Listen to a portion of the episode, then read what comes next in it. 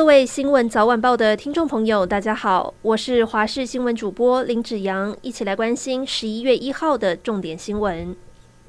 受到台风外围环流影响，近日北台湾大雨不断。今天上午十一点多，国道一号南下十点一公里处细致交流道发生了边坡坍方的意外，也导致国道上的告示牌直接被冲毁、扭曲变形，就连山坡上的挡土墙也直接断裂。国道警方在第一时间在现场封锁两条路。高工局表示，目前暂时先把门架拆除，至于土石滑落的部分，可能还需要几天的时间处理。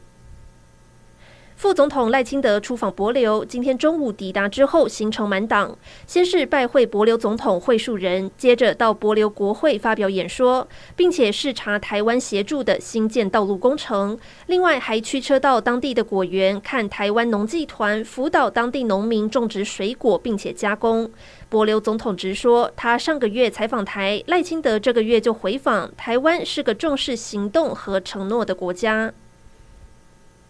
关心医疗消息，国卫院和台中荣总研究发现，做电脑断层使用显影剂的病患，十年内罹患失智症的几率比没有做过电脑断层的人高出了二点零九倍，其中血管性失智症的发生率更是高出四点六六倍。医师表示，因为显影剂对部分的血管具有毒性，而且会造成血管损伤。不过，医师也强调，民众不必过度恐慌，使用的前后多喝水、多排泄，都可以降低罹患失智症的风险。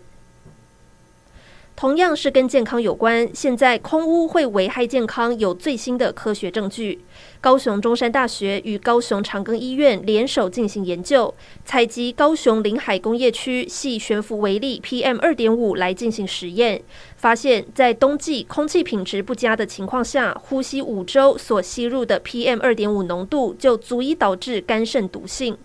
两篇研究成果双双登上国际顶尖期刊，而这也证实空污除了会引发心肺疾病，也会让肝脏及肾脏病变。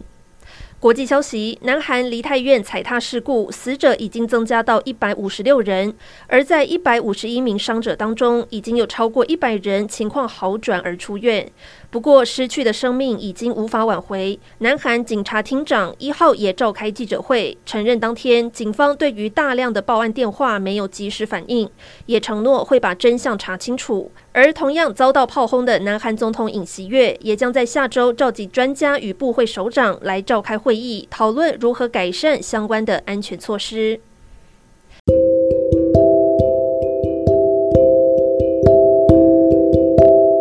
以上就是这一节新闻内容，感谢您的收听，我们下次再会。